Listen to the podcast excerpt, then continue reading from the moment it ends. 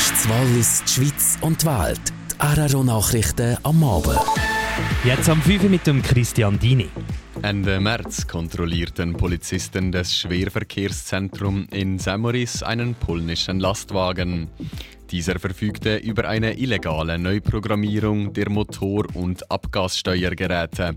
Durch eine solche Manipulation können Transportunternehmen hohe Einsparungen erzielen. Zudem kann ein Unternehmen dadurch die geltenden Abgasnormen und anfallende Zollgebühren umgehen.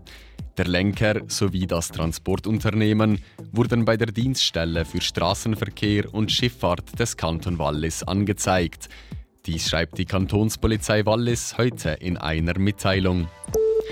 Die fortschreitende Zinswende hat den Schweizer Immobilienmarkt erreicht.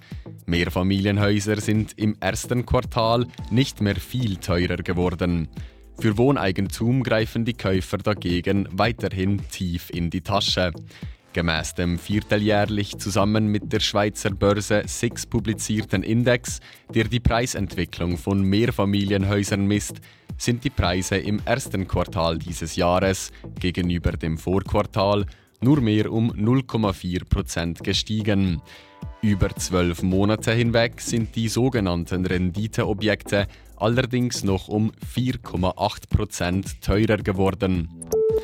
Im Meer vor Sizilien hat die italienische Polizei rund 70 Pakete gefunden, die insgesamt etwa 2 Tonnen Kokain enthielten.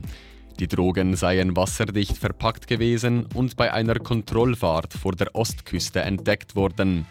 Das gefundene Kokain habe einen Marktwert von umgerechnet über 400 Millionen Franken. Die Behörde spricht von einem der größten Drogenfunde, der jemals in Italien gemacht wurde.